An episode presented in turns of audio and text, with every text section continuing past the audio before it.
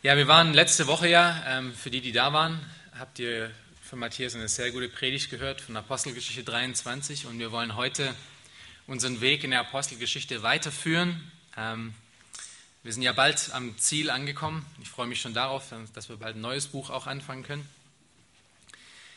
Ähm, den Text, den wir heute uns anschauen, ist etwas weiter als nur Kapitel 24. Wir werden uns Kapitel 24 Teile aus 25 und Teile aus 26 anschauen.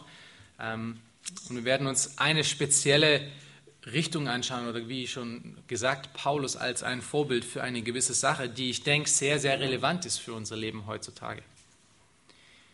Wir leben nämlich in einer, einer sehr sonderbaren Zeit, in einer Zeit, in der ähm, die westliche Gesellschaft sehr atheistisch geworden ist und die Religion, die vorher vielleicht mal das Christentum war, heute durch eine andere Religion ersetzt ist. Und diese Religion ist die Religion der Toleranz. Ähm, das ist ein spezielles, eine, spezielles Art, eine spezielle Art des Toleranzdenkens, die unsere, unsere Zeit ähm, bestimmt. Und diese Art von Toleranzdenken ist ein hässliches Kind von der Postmoderne. Diese, dieses Kind ist so hässlich, weil es versucht, selbstgerecht zu sein und selbstgerecht Toleranz ähm, ranzubringen. Man sagt, man definiert Toleranz für sich selber und alles, was nicht tolerant ist, gegen das ist man intolerant. Das ist natürlich logisch schwachsinnig. Ähm, es ist aber nicht nur die Toleranz, sondern auch allgeme der allgemeine Abfall von christlichen Werten in unserer Gesellschaft, in der wir uns finden, mit der unsere Gesellschaft zu kämpfen hat. Wir sind umgeben von Ungerechtigkeit. Ungerechtigkeit in den Medien, Ungerechtigkeit auf der Arbeitsstelle, Ungerechtigkeit in den Familien, Ungerechtigkeit vor dem Gesetz und so weiter.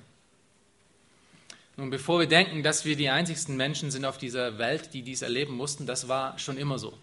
Ja, die Welt ist schon immer unter Ungerechtigkeit gewesen. Ihr könnt mal einfach ein paar Kapitel weiterschlagen in Römer. Äh, schaut euch Römer Kapitel 1, Vers 18 an. Dort steht das nämlich genau geschrieben, dass diese Welt schon immer in unter, unter Ungerechtigkeit zu leiden hatte. Römer 1, Vers 18. Denn es wird geoffenbart, Gottes Zorn vom Himmel her über alle Gottlosigkeit und Ungerechtigkeit der Menschen, welche die Wahrheit durch Ungerechtigkeit aufhalten. Das ist das Grundproblem in einer 1. Mose 3 Welt, in einer Welt, in der wir äh, unter Gefallenen leben als Gefallene. Es ist von Ungerechtigkeit bestimmt, wo auch immer wir hinschauen. Die Frage stellt sich also immer wieder, wie lebe ich als, als Christ, als jemand, der vor Gott gerecht steht, in einer Welt, die voller Ungerechtigkeit ist? Es gibt verschiedene Lösungsansätze. Ja, kämpfe ich kämpfe ich für mein Recht? Ja, stehe ich auf und äh, gehe auf die Straße? Oder verstecke ich mich irgendwo? Oder baue ich mir meinen eigenen Staat auf, meinen christlichen Staat mit christlichen Regeln und alles ist auch wunderschön? Oder winde ich mich irgendwie durch und, und, und versuche, mich mit Tricks irgendwie aus, den, aus der Schusslinie zu holen? Ja, wie, wie gehe ich in dieser Welt mit dieser Ungerechtigkeit, die ständig auf uns einprasselt, um? Wir wollen uns heute ein Beispiel anschauen, ähm, das uns darauf eine Antwort geben wird. Ähm, und das Beispiel, wie schon gesagt, finden wir in den Kapiteln 24 bis 26 von der Apostelgeschichte. Bevor wir da hinkommen, aber erstmal den Kontext.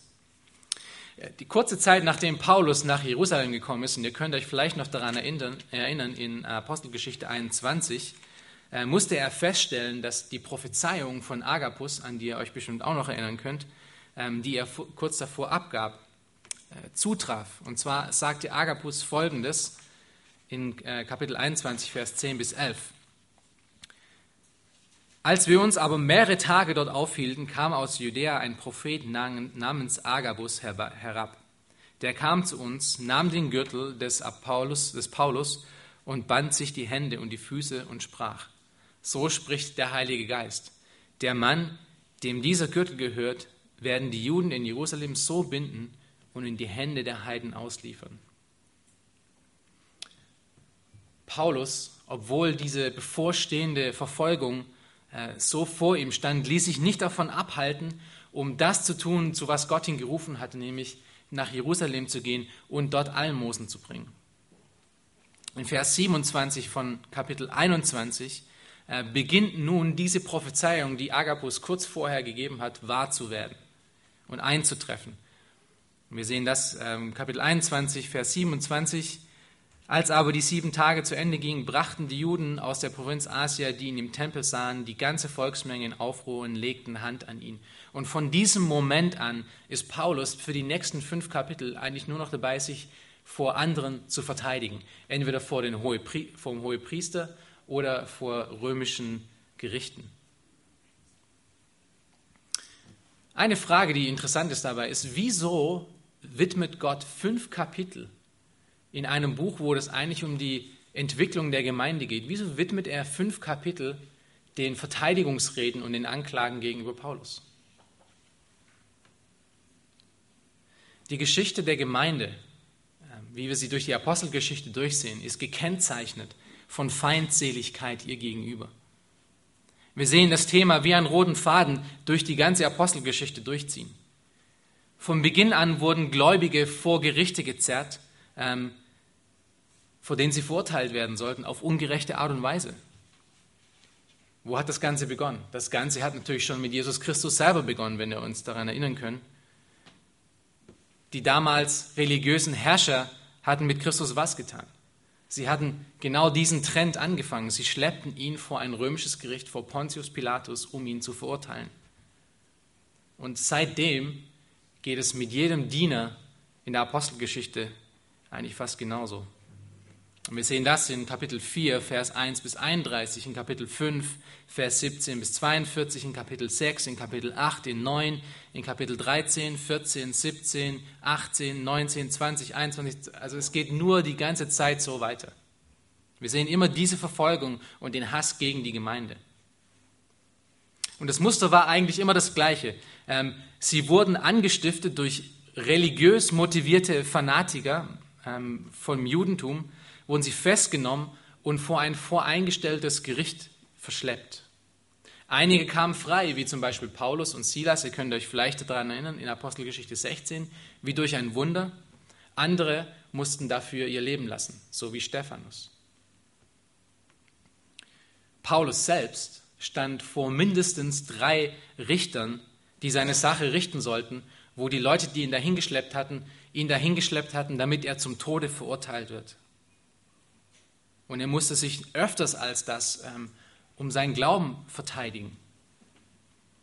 Was war die Anklage gegen Paulus, mit der wir uns hier in, in Kapitel 24 beschäftigen? Lass uns erstmal Kapitel 24, die ersten neun Verse miteinander lesen, um herauszufinden, was war denn, was Paulus und somit auch der Gemeinde vorgeworfen wurde. Kapitel 24 Apostelgeschichte, Vers 1 bis 9. Nach fünf Tagen aber kam der Hohepriester Ananias mit den Ältesten und einem Anwalt, einem gewissen Tertullus, herab, und sie erschienen vor dem Statthalter gegen Paulus. Als dieser aber gerufen worden war, begann Tertullus mit der Anklagerede und sprach, dass wir viel Frieden durch dich genießen und dass diesem Volk durch deine Fürsorge heilsame Zustände geschaffen worden sind, das erkennen wir alle Zeit und überall an, hochedler Felix, mit aller Dankbarkeit.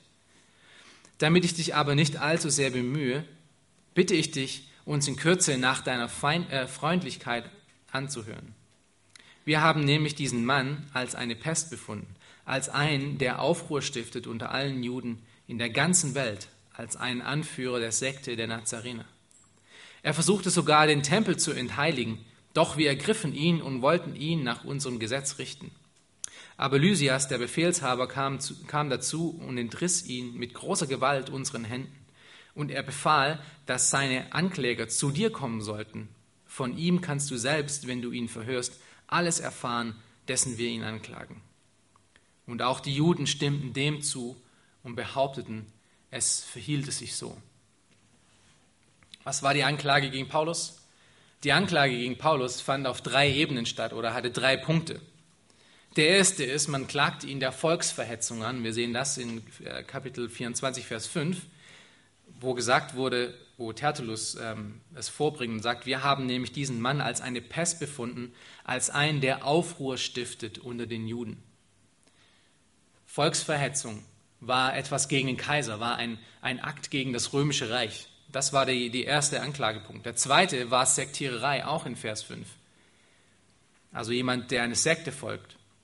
Wir haben nämlich diesen Mann als eine Pest befunden, als einen, der Aufruhr stiftet unter allen Juden in der ganzen Welt, als einen Anführer der Sekte der Nazarener. Ein, ein Sektenanführer. Man hat ihn das bezichtigt. Der dritte Anklagepunkt war die Entweihung des Tempels und das lesen wir in Vers 6. Er versuchte sogar den Tempel zu entheiligen, doch wir ergriffen ihn und wollten ihn nach unserem Gesetz richten. Und wenn ihr euch kurz in Kapitel 25, Vers 8 anschaut, seht ihr die gleichen drei Punkte wieder. Und das ist die, äh, die Verteidigungsrede von, von Paulus vor, äh, vor Festus. Kapitel 25, Vers 8 steht folgendes: Während er sich so verteidigte, Weder gegen das Gesetz der Juden, noch gegen den Tempel, noch gegen den Kaiser habe ich etwas verbrochen. Ja, es waren diese drei Anklagepunkte, die man gegen ihn brachte und die man auch gegen alle anderen Christen brachte, dass sie volksverhetzend sind, dass sie einer Sekte angehören und dass sie den Tempel des heiligen Gottes entweihen würden. Nun, wie, wie seriös oder wie, wie, äh, wie, Gewalt, wie, wie gewaltig oder wie ernst waren diese Anklagen? Vor einem römischen Gericht vor allem. Die erste Anklage vor einem römischen Gericht war sehr, sehr ernst. Denn das war einer der schlimmsten Dinge, die man tun konnte im römischen Reich, war, um den römischen Frieden zu gefährden innerhalb des Reiches. Die Römer hatten damals eine, ähm, eine Einstellung dem Frieden gegenüber, die viel krasser ist, als was wir heute vielleicht haben. Es wurde wirklich, Unruhen stiften, wurde wirklich sehr schnell den Garaus gemacht. Also diese erste Anklage war eine wirklich sehr, sehr seriöse und sehr, sehr ernste Anklage. Der hohe Priester Ananias, der hier äh, zu Felix kommt, war übrigens einer der schlimmsten Hohepriester in der ganzen Geschichte des Judentums. Er selber war ungerecht ohne Ende. Er selber machte äh, mit den Römern Geschäfte und zahlte ihnen Geld für, äh, für Dinge, die, die ihn ähm, favorisieren würden. Also er hat sein eigenes Volk eigentlich auch verkauft, aber jetzt steht er auf der Seite seines Volkes wie ein äh, richtiger Pharisäer. Und die Ältesten, die ja mit ihm kamen, also Ananias und die Ältesten, kamen dann zu Felix und sie hatten eigentlich sehr, sehr gute Chancen, mit dieser ersten Anklage gerade bei Felix durchzukommen. Denn wir wissen aus der Geschichte heraus, dass Felix, der Statthalter, zu dem sie hier kommen, ein sehr, sehr skrupelloser und sehr, sehr schlechter Mensch war. Was Tertullus hier in Vers 3 ähm, sagt, ist, eine, ist Honig um den Mund zu schmieren. Ja, er sagt, wir wissen, dass du sehr Gutes getan hast ja, für diese Provinz. Was Felix getan hatte, war, er hat sehr viele Aufstände von Juden gegenüber dem römischen Reich sofort und auf so brutale Art und Weise den Garaus gemacht, dass die Juden sich am Ende bei Nero beschwerten und er abgesetzt wurde weil er einfach unglaublich brutal war und unglaublich amoralisch. Das ist Felix. Felix, der Sektenjäger. Felix, derjenige, der Volksverhetzungen äh, sogar im Keim den Garaus macht und alles umbringt, was damit zu tun hat. Und Ananias, der Hohepriester, der selber mit den Römern arbeitet, kommt nun zu Felix und sagt, dieser Mensch, dieser Mann hat genau das begonnen. Er hat die äh, Juden dazu äh, angestiftet, einen Aufruhr in der Stadt, in der Stadt anzufangen. Wir sehen, dass es eigentlich ein ziemlich intelligenter und ziemlich ähm, mutiger Plan ist von den Juden, um Paulus aus dem Weg zu räumen. Also das ist eine sehr ungerechte Herangehensweise. Die beiden anderen Anklagen, äh, die der Sektiererei und die der Entweihung und vor allem der Entweihung des Tempels, war den Römern eigentlich nicht interessant. Und wir hören das aus Festus' Mund, ähm, als er mit König Agrippa später redet, in Kapitel 25, schaut euch das mal an, Vers 18 bis 19. Hier berichtet er König Agrippa, was er festgestellt hat in dieser ganzen Sache. Das ist nun die zweite Anklagerede vor Festus. Festus sagt zu Agrippa, als nun die Kläger auftraten, brachten sie über ihn gar keine Klage wegen Sachen vor, die ich vermutet hatte sondern sie hielten ihm einige Streitfragen vor, die ihre besondere Religion betrafen und einen verstorbenen Jesus, von dem Paulus behaupte, er lebe. Festus konnte das nicht verstehen, wieso, überhaupt, wieso man überhaupt zum, vor Gericht ähm, geholt hatte. Das ist ja eigentlich nicht gerecht. Wir richten solche Sachen nicht als Römer. Also Paulus stand nun hier vor einem ungerechten, von einem ungerechten Hohepriester hergebracht ähm, vor einem ungerechten und brutalen Richter. Was für Hoffnungen würde Paulus nun haben, um da aus dieser Situation herauszukommen? War er vielleicht sogar tatsächlich und somit auch äh, die christliche Gemeinschaft, war er tatsächlich schuldig? Nun, um das schon mal vorauszugreifen, und das ist, denke ich, wirklich der ganze Punkt von Kapitel 21 bis Kapitel 26, ähm, diese Kapitel, diese fünf Kapitel zeigen, dass alle Vorwürfe gegenüber Paulus total behaltlos waren. Wir sehen, dass in diesen fünf Kapiteln Paulus' Unschuld von mindestens drei Zeugen äh, gezeigt wird. Erstens von Lysias in Kapitel 23, Vers 26 bis 30. Das ist der Brief, äh, den er an Felix schreibt. Und er sagt, ich kann an diesem Menschen einfach nichts Schuldiges finden. Ja, das ist der erste. Der zweite ist Felix selber, der Statthalter von Caesarea, der es in, in Kapitel 24, Vers 22 sagt. Und ihr könnt es nochmal anschauen. Als Felix dies hörte, verwies er sie auf eine spätere Zeit, da er über den Weg recht genau Bescheid wusste. Also er hat eigentlich diese Anklage sofort fallen lassen.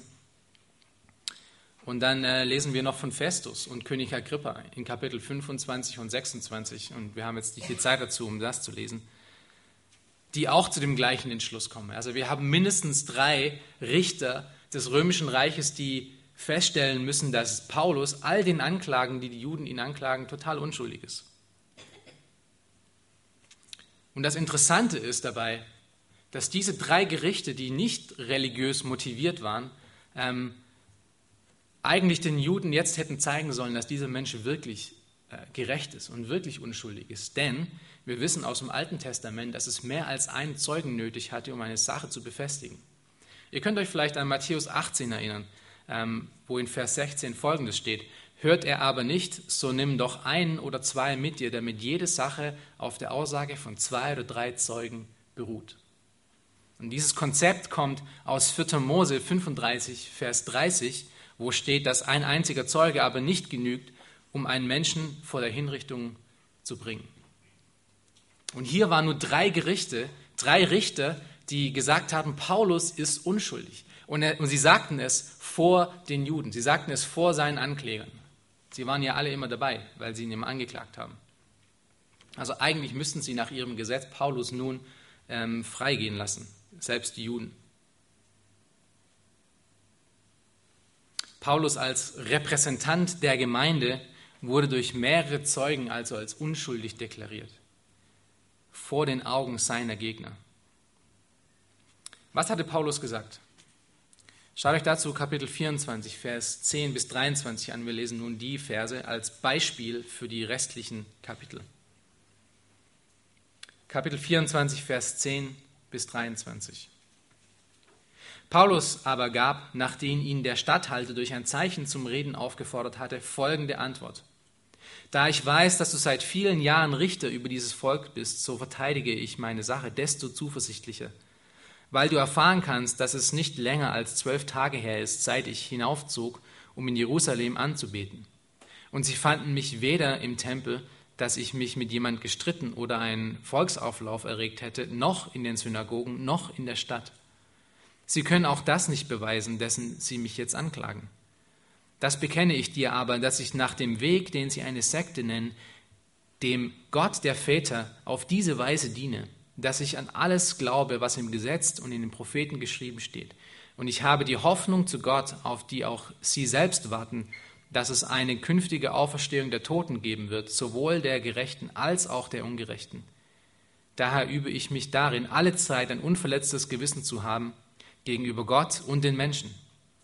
Ich bin aber nach vielen Jahren gekommen, um Almosen für mein Volk und Opfer zu bringen.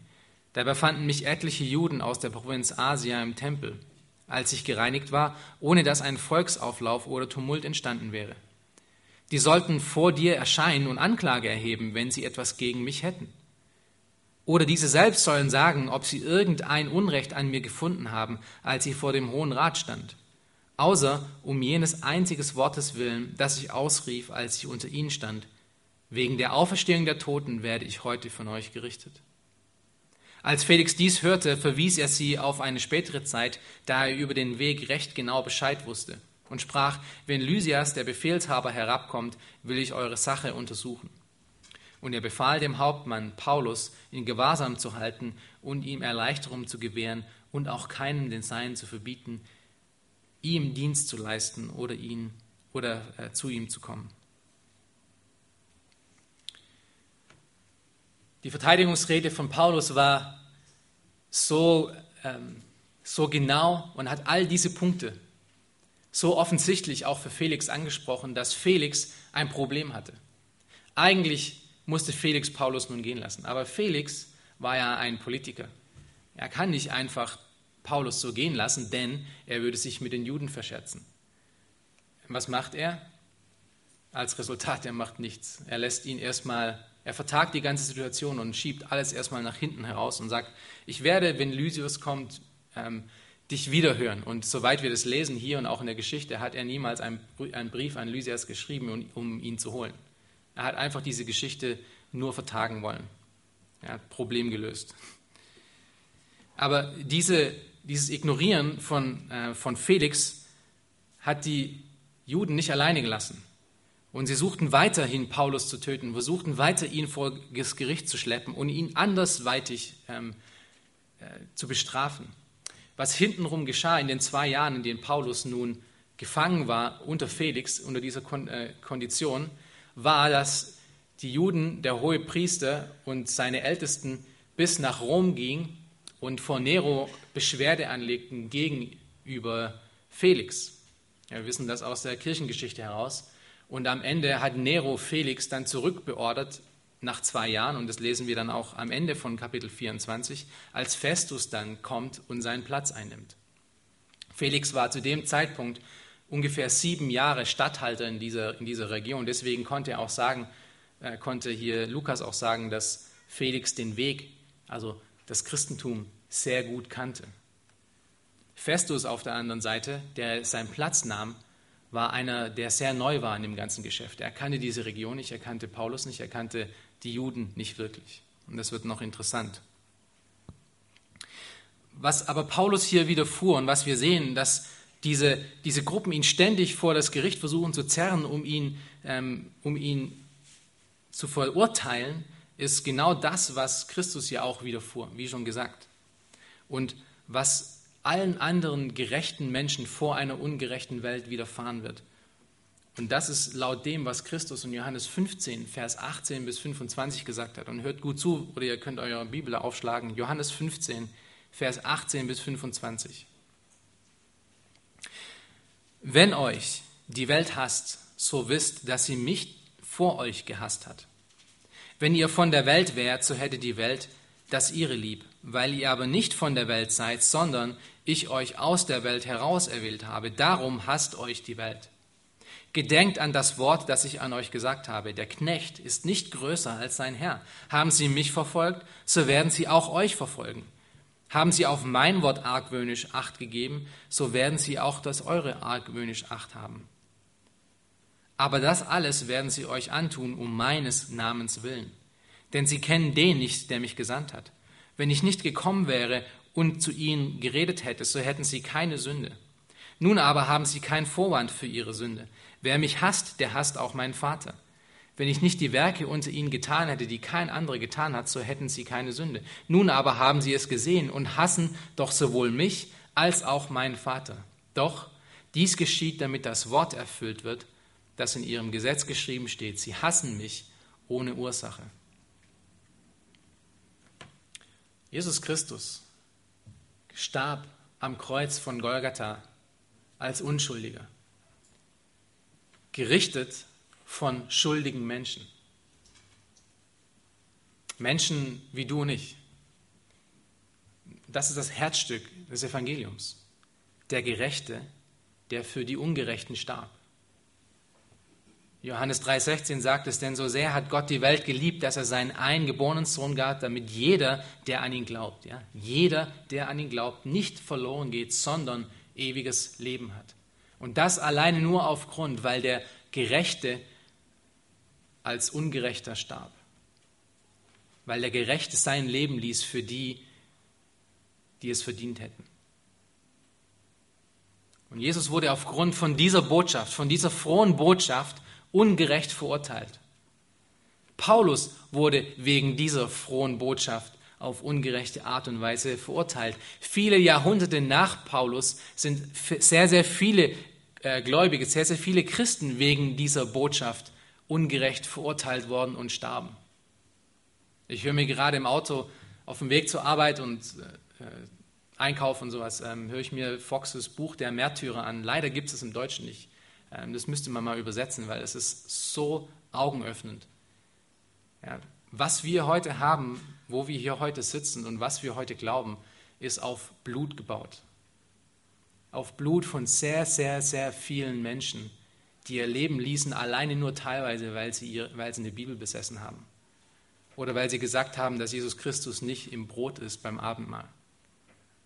Väter umgebracht, Kinder umgebracht, Frauen umgebracht. Alleine nur deswegen. Das relativiert unsere Situation heute extrem. Das relativiert unsere Probleme heute extrem. Die sind nichts im Vergleich mit dem. Das ist, worauf die Gemeinde gebaut ist. Auf das Blut von gerechten Menschen, die ungerecht verurteilt wurden. Wie Paulus übrigens auch. Alle Apostel bis auf Johannes sind eines unnatürlichen Todes gestorben. Alle wurden sie umgebracht. Und dasselbe geschieht auch heute noch. Wir leben zwar hier in Deutschland in einem Rechtsstaat, aber dieser Rechtsstaat schickt sich in der Zwischenzeit auch an, seine christlichen Wurzeln loszuwerden und somit ist Verfolgung nie fern. Und in der restlichen Welt, wenn ihr euch da ein bisschen äh, interessiert für, in der restlichen Welt haben es Christen schon einiges schwerer, ihren Glauben auszuleben, als wir es hier haben. Wir hören es teilweise in den Gebetsabenden. Es gibt Quellen, die behaupten, dass zu unserer Zeit noch nie so viele Menschen wegen ihres Glaubens umgebracht wurden als in der, in der ganzen Geschichte. Ja. Man spricht von 105.000 Menschen pro Jahr. Gut, die Zahl mag etwas überzogen und geschönt sein, ähm, aber eines ist deutlich. Es werden immer noch Menschen für ihren Glauben umgebracht und verfolgt auf ungerechte Art und Weise. Unsere Zeit ist hier keine Ausnahme. Und bin zwar kein Prophet, aber es werden auch hier wieder schwerere Zeiten kommen. Wie auch immer diese Verfolgung aussehen mag, sie wird irgendwie kommen. Also die Frage ist nicht, ob wir jemals aufgrund von unserem Glauben ungerecht behandelt werden, sondern die Frage ist eher, wann wir aufgrund von unserem Glauben ungerecht behandelt werden. Und ich weiß, dass es hier in unserer Gemeinde einige schon gibt, die das selber an ihrem Leib schon erfahren durften, auf verschiedene Arten und Weisen die wegen ihres Glaubens ausgegrenzt, entlassen oder verlassen wurden.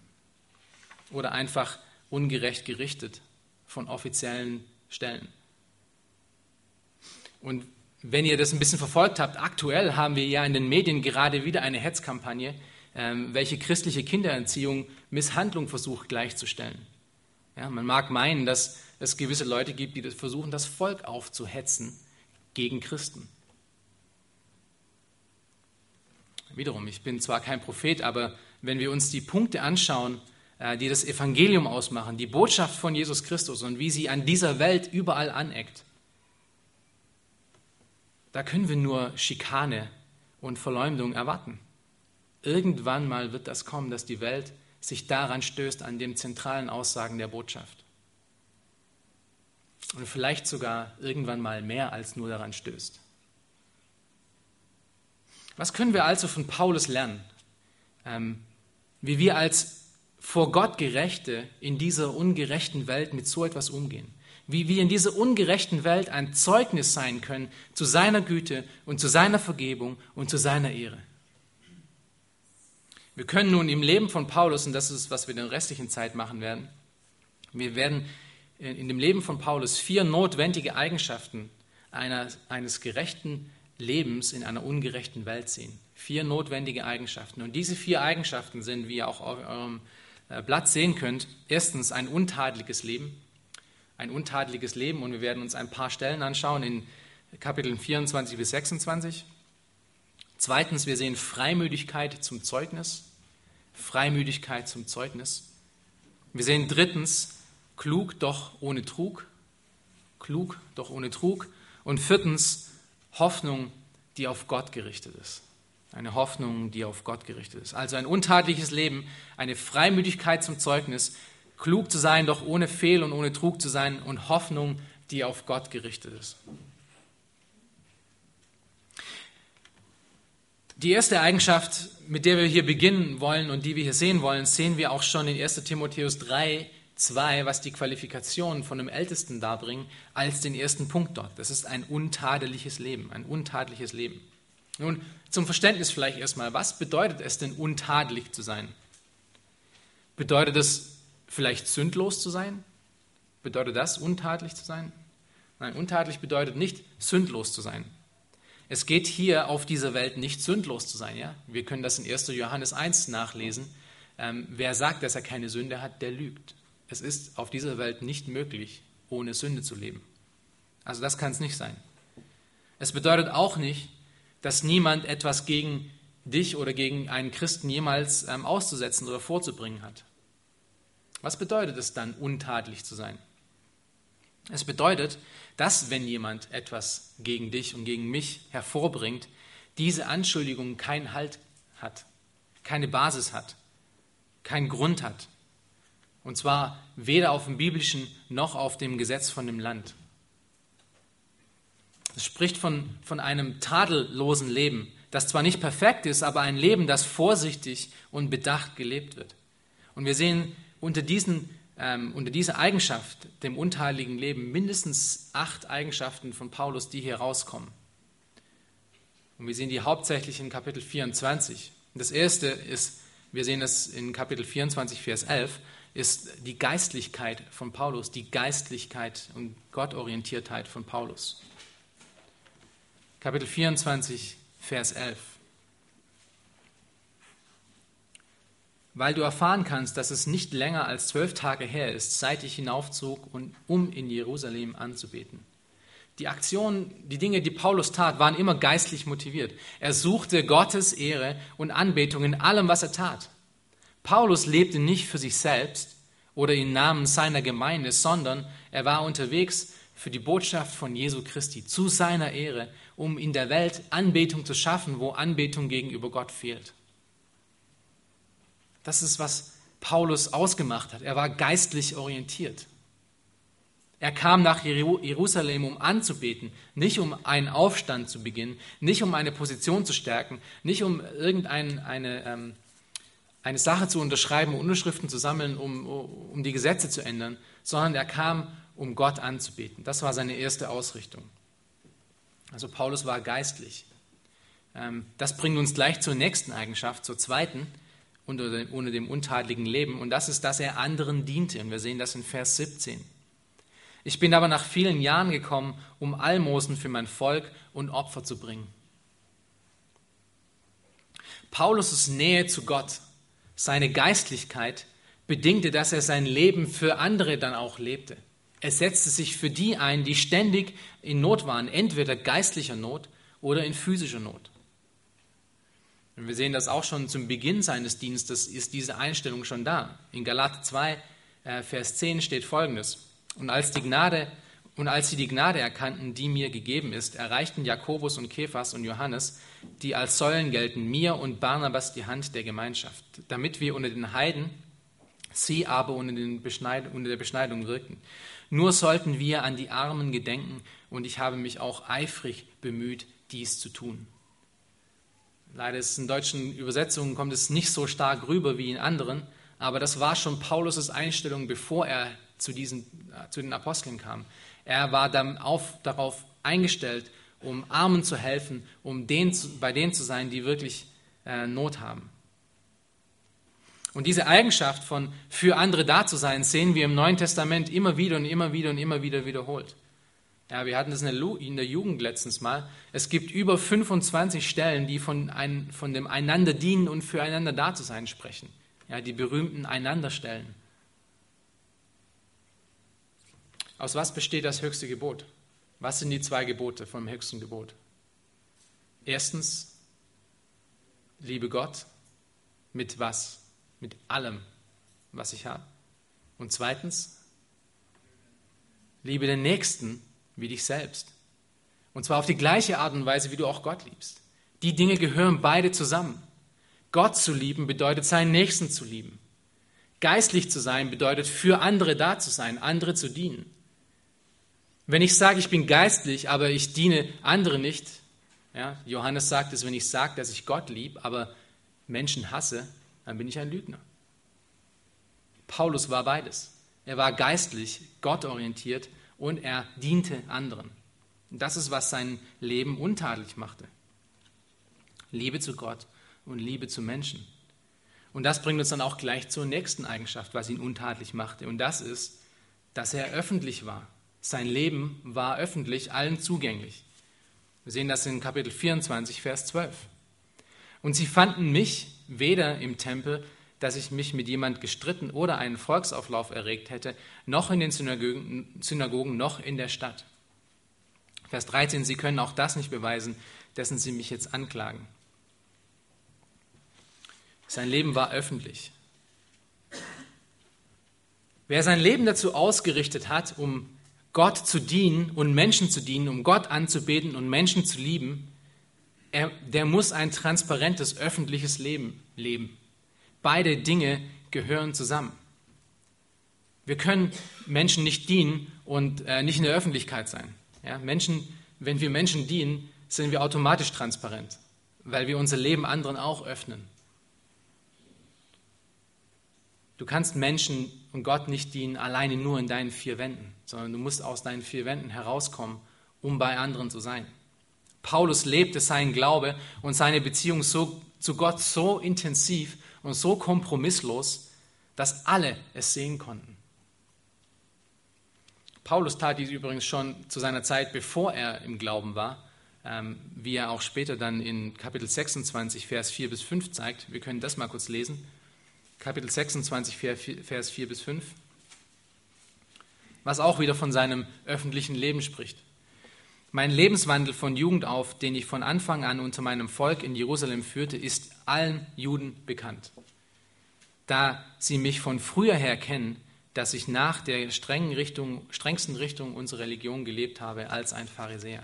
Und die Implikation von seiner Aussage ist hier, dass sie ihn von früher schon kennen und dass sie ihn heute das Gegenteil sehen können. Also sie können es sehen. Er ist transparent, er ist öffentlich. Man kann sein Leben betrachten und man kann sehen, dass er untadelig lebt. Paulus war kein Privatmann. Er war öffentlich.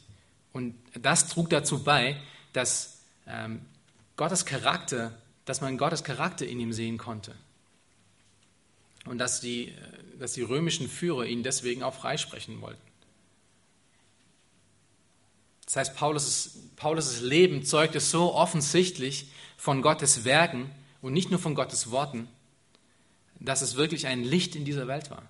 Ja, und das macht ein untadliges Leben auch aus, dass es öffentlich ist. Der vierte Punkt oder der vierte Teil von dem, was es ein, aus, was es ein ähm, untadliges Leben ausmacht, ist, dass er auch gesetzestreu war. Er war gesetzestreu. Wir lesen das am besten in Kapitel 25, Vers 8. Er war dem Gesetz treu. Während er sich so verteidigte, weder gegen das Gesetz der Juden, noch gegen den Tempel, noch gegen den Kaiser oder die, die Gesetze des Kaisers, habe ich etwas verbrochen. Paulus lebte nicht am Rande des Gesetzes, sondern er war offensichtlich darauf bedacht, untertänig und gehorsam zu leben. Und zwar beiden gegenüber der religiösen Gesetzen als auch gegen den Gesetzen des Landes. Und er tat das sicherlich, weil er auf der einen Seite Gott fürchtete und wusste, dass er sein Leben vor ihm lebt, aber auf der anderen Seite auch, damit er kein Anstoß für die Botschaft von Jesu Christi in dieser Welt ist. Und wir sehen ihn in Titus 3, Vers 1, ermahnt er seinen Schützling Titus, genau das auch der Gemeinde weiterzugeben. Und er sagt dort, erinnere sie, dass sie sich den regierenden Obrigkeiten unterordnen und gehorsam sind, zu jedem guten Werk bereit dass sie niemand verlässt und nicht streitsüchtig sind, sondern gütig, indem sie alle Menschen gegenüber alles Sanftmut erweisen. Und das, die, dieses Leben, dieses öffentliche Leben findet außerhalb von der Gemeinde statt. Ja, es ist gegenüber Obrigkeiten und Regierenden, in Unterordnung zu leben und Gehorsam zu leben. Nicht in Rebellion. Christentum ist kein Freibrief für Rebellion. für ich kann meinen eigenen Weg gehen. Gesetzestreue gehört zu einem untadeligen Leben dazu.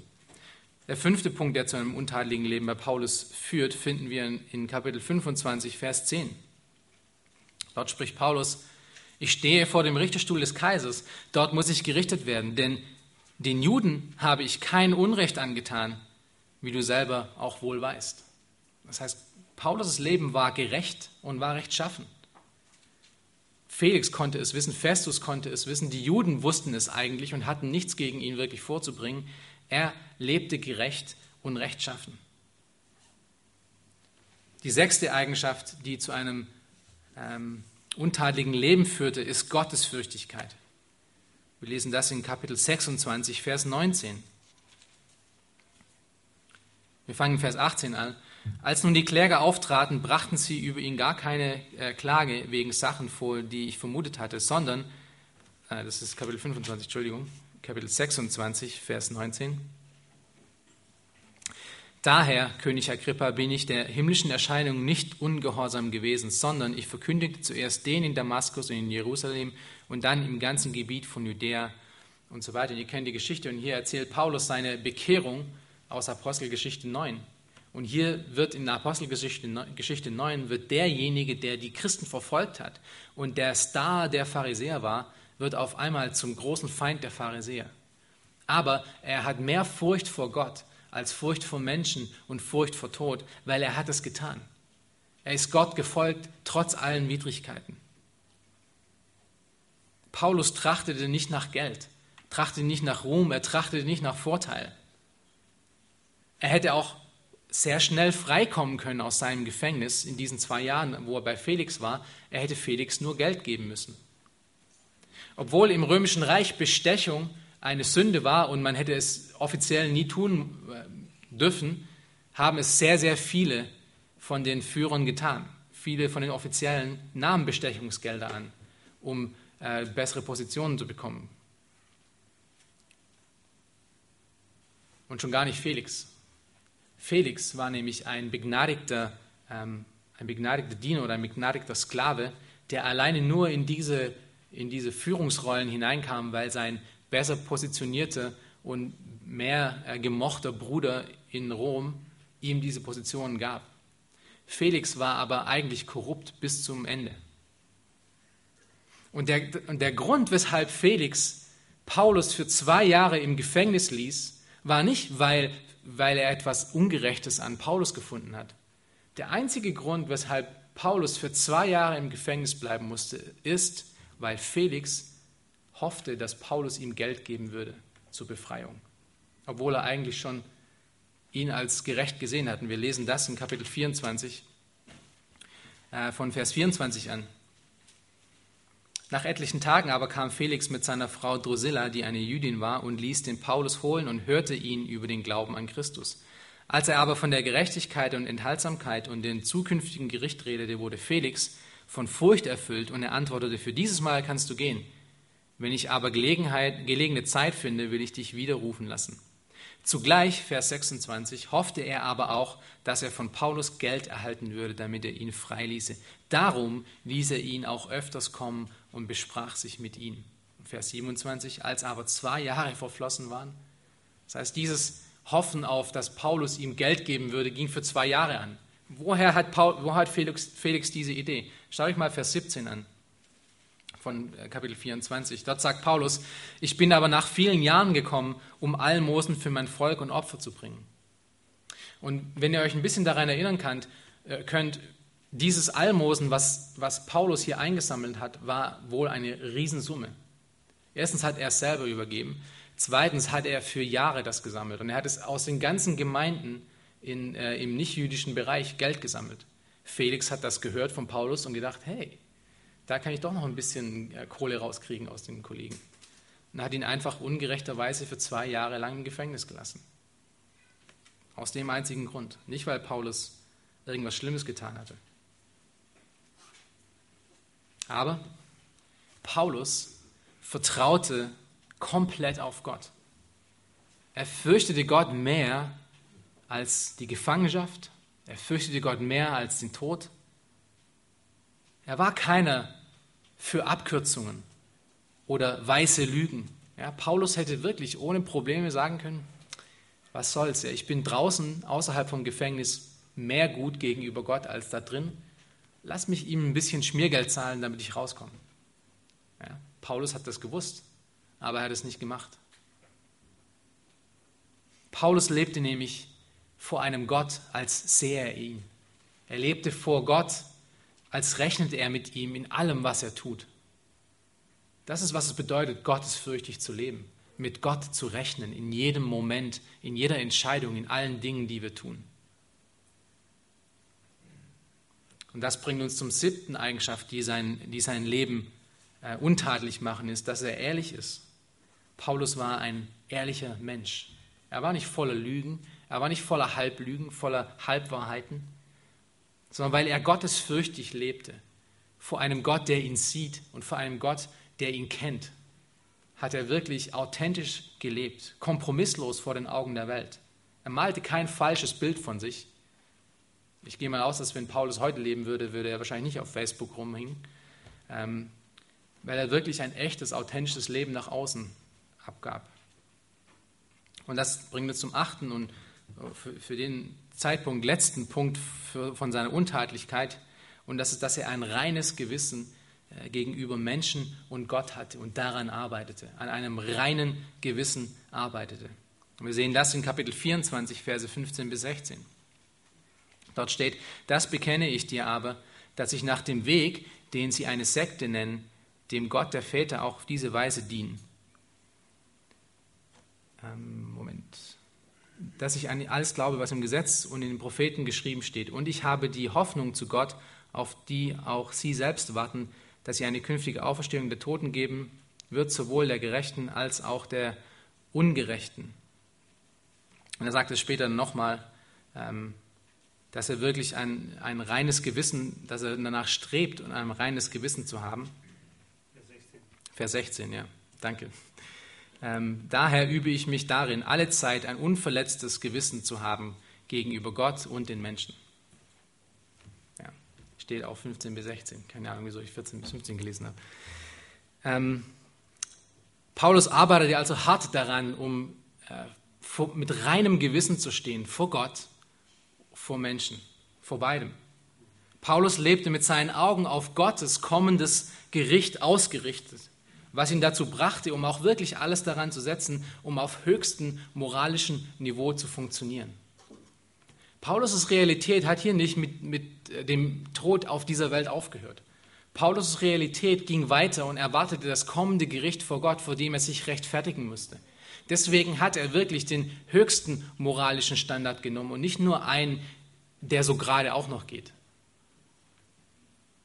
Deshalb konnte er mit reinem Gewissen vor allen Menschen und vor Gott auch leben. Und er sagt in 2. Korinther 1, Vers 12 nämlich folgendes, denn dies ist unser Ruhm, das Zeugnis unseres Gewissens, dass wir, eine, dass wir in Einfalt, also in Einfachheit und göttlicher Lauterkeit, nicht in fleischlicher Weisheit, sondern in göttlicher Gnade gewandelt sind in der Welt, besonders aber bei euch.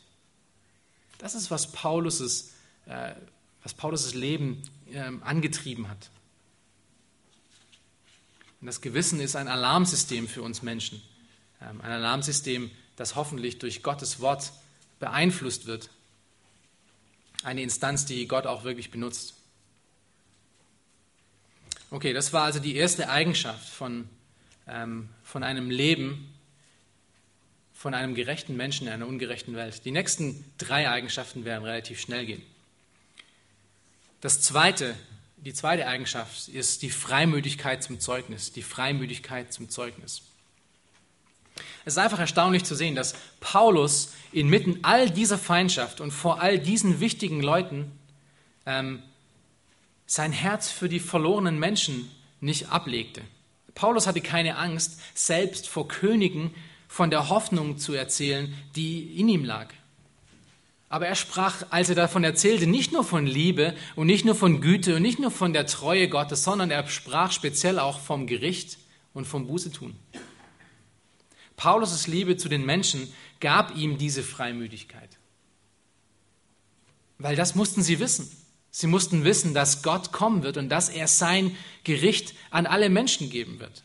Und dass es aber einen Ausweg gibt, dass es Leben gibt.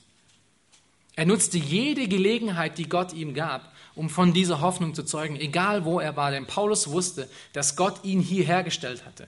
Er war vor Felix, vor Festus und vor Agrippa nicht, weil die ungerechte Welt ihn dahin geschleppt hat, sondern weil Gott ihn hat Zeugnis werden lassen vor ihm. Seht ihr, Paulus sah Gottes Hand in allem. Er wusste, dass Gottes souveränes Wirken äh, in der Welt und in seinem Leben immer wahr ist. Was wir letzten Sonntag auch schon von Matthias gehört haben. Und wenn wir das verstehen, bekommen wir eine, Art, eine andere Art von Freimütigkeit, um von Gott zu reden. Selbst wenn es unangenehm scheint, weil wenn Gott uns in diese Situation gesetzt hat, dann sind wir dazu da, um von ihm Zeugnis zu geben, nicht um uns zu verteidigen. Das Wichtigste dabei ist aber die Einstellung von unserem Herz und das sehen wir bei Paulus auch in, Vers, äh, in Kapitel 26, Vers 29. Lass uns das kurz zusammen lesen. Und das ist am Ende von, der, von einer sehr, sehr langen Rede, die er, gegen, ähm, die er für Agrippa gibt, um sich zu verteidigen nochmal, wo er eigentlich nur das Evangelium erzählt. Er sagt am Ende von dieser Rede, ich wünschte mir von Gott, dass über kurz oder lang nicht allein du, König Agrippa, sondern auch alle, die mich heute hören, solche werden wie ich, ausgenommen diese Fesseln. Was für ein Herz, oder? In der schwersten Situation von seinem Leben, in der Situation, wo er wirklich kurz davor stand, auf Messerschneide, ob man ihn jetzt ermorden würde oder ob er freikommt, hat er das Herz. Er möchte, dass diese Leute zum Glauben kommen. Und er sagt es so frei und offen.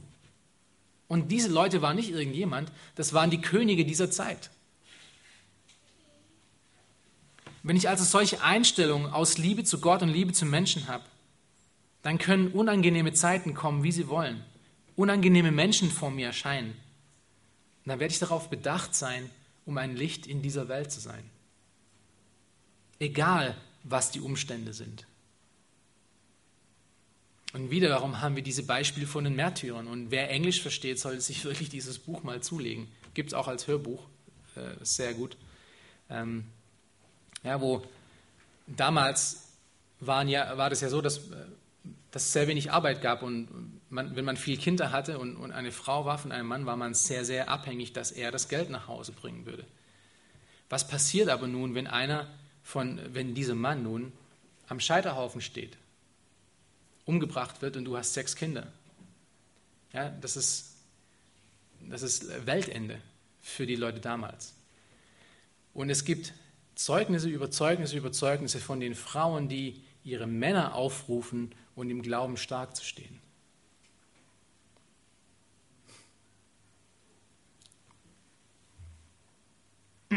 Ja, das ist einfach unglaublich. Wir müssen uns mal mehr mit solchen Sachen beschäftigen.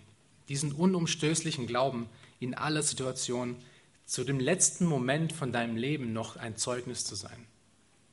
Nicht sich in aller Ungerechtigkeit zu verteidigen, mit Füßen und Händen um sich zu schmeißen und alle versuchen anzubrüllen, weil man jetzt ungerecht, ungerecht äh, vernichtet wird. Ja, ich muss sterben. Wegen was? Weil ich eine Bibel habe? Und meine Kinder und meine Frau, die bleiben alleine? Das ist doch ungerecht ohne Ende.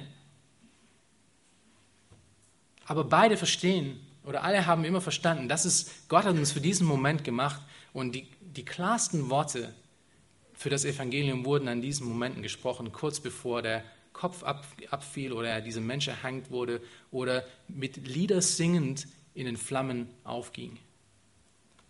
Millionen von Christen über die Jahrhunderte hinweg.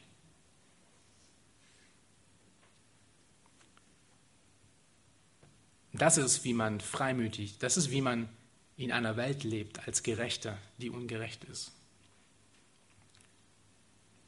Freimütig zum Zeugnis. Der nächste Punkt ist recht kurz, aber nicht weniger unwichtig. Ähm, und ich hatte ihn klug, doch ohne Trug genannt. Und wir sehen das in Kapitel 24, Vers 18. Von Vers 18 an. hier ist es Teil von Paulus' Verteidigungsrede und er sagt, er sagt folgendes: Dabei fanden mich etliche Juden aus der Provinz Asia im Tempel, als ich gereinigt war, ohne dass ein Volksauflauf oder Tumult entstanden wäre. Die sollten doch vor mir erscheinen und Einklage erheben, wenn sie etwas gegen mich hätten. Wieso ist das interessant? Nun, Paulus wusste äh, von den Regeln und den Gesetzen und seinen Rechten als römischer Bürger. Er wusste, was die Gesetze des römischen Reiches waren. Das römische Gesetz hat nämlich vorausgesagt, dass wenn du jemanden anklagst, musst du persönlich erscheinen. Wenn du ihn anklagst, aber nicht persönlich erscheinst, dann ist die ganze Sache nämlich gleich flach. Dann, ist, dann wird es aus dem, aus dem äh, Gericht rausgeschmissen. Auf der einen Seite kannte Paulus diese Gesetze wohl sehr gut, weil er darauf bedacht war, vor Gott gerecht zu leben. Er hat ja Titus selber gesagt, dass wir uns als Christen der Obrigkeit unterordnen sollen. Das heißt, du musst aber auch erstmal die Gesetze kennen, damit du weißt, dass du dich, was du dich unterordnest. Paulus hat sich damit beschäftigt, um herauszufinden, wie er gerecht vor dieser Welt leben kann, damit niemand ihn anzeigen kann und sagen, aber er macht irgendwas Falsches. Das ist auf der einen Seite. Auf der anderen Seite hat er es natürlich auch dazu benutzt, um sich zu verteidigen, wenn, äh, wenn es nötig war. Wir leben in einer ungerechten Welt, wie schon gesagt. Jeder in dieser Welt ist sich hier selbst der Nächste. Jeder versucht seinen Vorteil irgendwie durchzubringen. Und das geschieht oft gegenüber naiven und gutgläubigen Menschen, die wir auch in unserer Gemeinde haben. Sie werden sehr oft über den Tisch gezogen von anderen Menschen, die nur auf sich aus sind. Und es ist nichts Verwerfliches dabei, um als Christ seine Gesetze, seine Rechte und seine Pflichten zu kennen, um sich dagegen auch auf eine Art und Weise zu wehren. Denn soziale Ungerechtigkeit war für Gott schon immer ein Gräuel, genauso wie für alle anderen Sünden. Und wir sehen das vor allem im Alten Testament, als Gott sein Volk immer wieder und immer wieder richtet an dem Punkt, wo sie moralisch und sozial ungerecht agieren. Gott hasst Ungerechtigkeit, auch soziale Ungerechtigkeit. Und der Titel von, diesen, von dieser Eigenschaft, klug, aber ohne Trug, kommt aus dem Matthäusevangelium, von Matthäus 10, Vers 16 wo Jesus seine Jünger aussendet und sie vorbereitet darauf, dass es Ungerechtigkeit in dieser Welt geben wird. Und er sagt folgendes, siehe, ich sende euch wie Schafe mitten unter die Wölfe, darum seid klug wie die Schlangen und ohne Falsch wie die Tauben. Klug aber ohne Trug. Zu wissen, was deine Rechte sind, was die Gesetze sagen, aber sie nicht für deinen Zweck anzuwenden, sondern um, um, zu gehorsam, um gehorsam zu sein, aber auch Gerechtigkeit zu sorgen, für sich selber und für andere.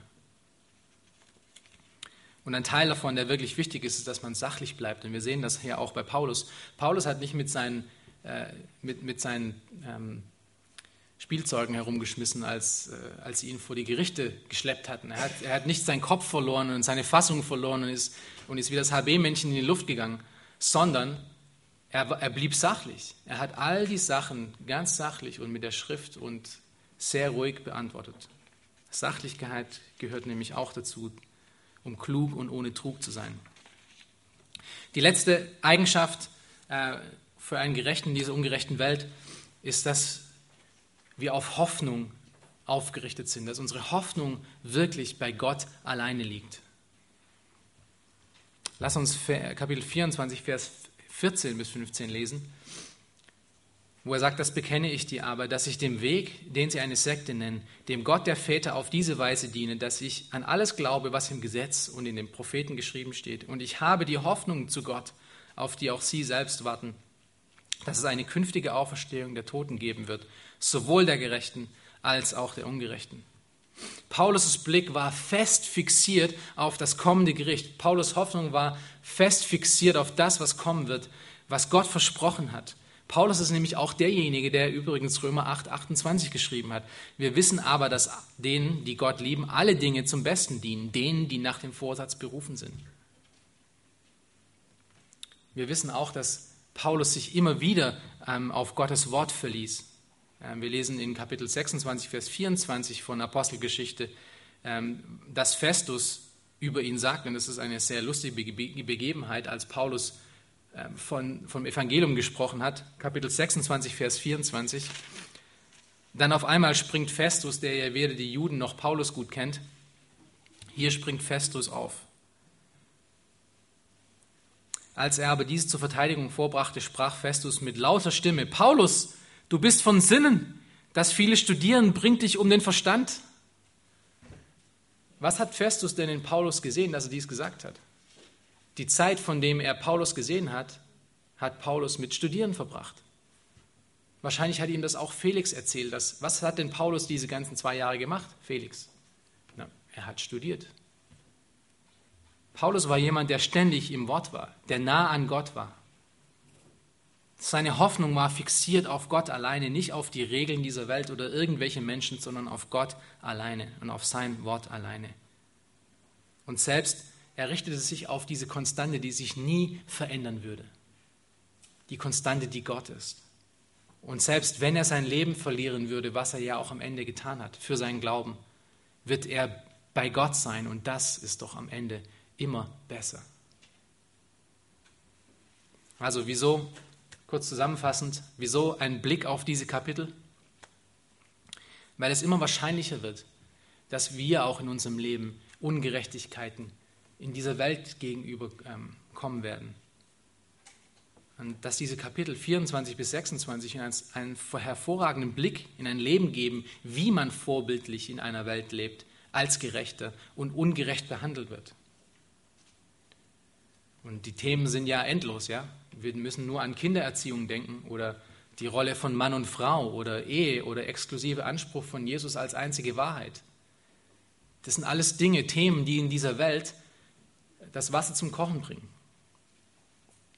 Und dann können wir uns an diese vier notwendigen Eigenschaften erinnern. Das unteilige Leben, die Freimütigkeit zum Zeugnis, ähm, klug, aber ohne Trug und Hoffnung, die auf Gott gerichtet sind. Am Ende ist das Leben, was wir hier gesehen haben, das ist Beispiel von Paulus, nur das Beispiel von dem, was Jesus Christus auch in seinem Leben gelebt hat. Denn Paulus ist nur Jesus gefolgt. Und so sollen auch wir Jesus folgen. Und so spricht, ich möchte damit schließen mit 1. Petrus 3, Verse 13 bis 17. Dort steht folgendes. Und wer will euch Schaden zufügen, wenn ihr Nachahmer des Guten seid? Doch wenn ihr auch leiden solltet, um der Gerechtigkeit willen, glückselig seid ihr. Ihr drohen aber fürchtet nicht und lasst euch nicht beunruhigen, sondern heiligt vielmehr Gott, den Herrn, in eurem Herzen. Seid aber allezeit bereit zur Verantwortung gegenüber jedermann, der Rechenschaft fordert über die Hoffnung, die in euch ist, und zwar mit Sanftmut und Ehrerbietung. Und bewahrt ein gutes Gewissen, damit die, welche euren Wandel, guten Wandel in Christus verlästern, zu Schanden werden in dem, worin sie euch als Übeltäter verleumden mögen. Denn es ist besser, dass ihr für Gutes tun leidet, wenn das der Wille Gottes sein sollte, als für Böses tun. Amen.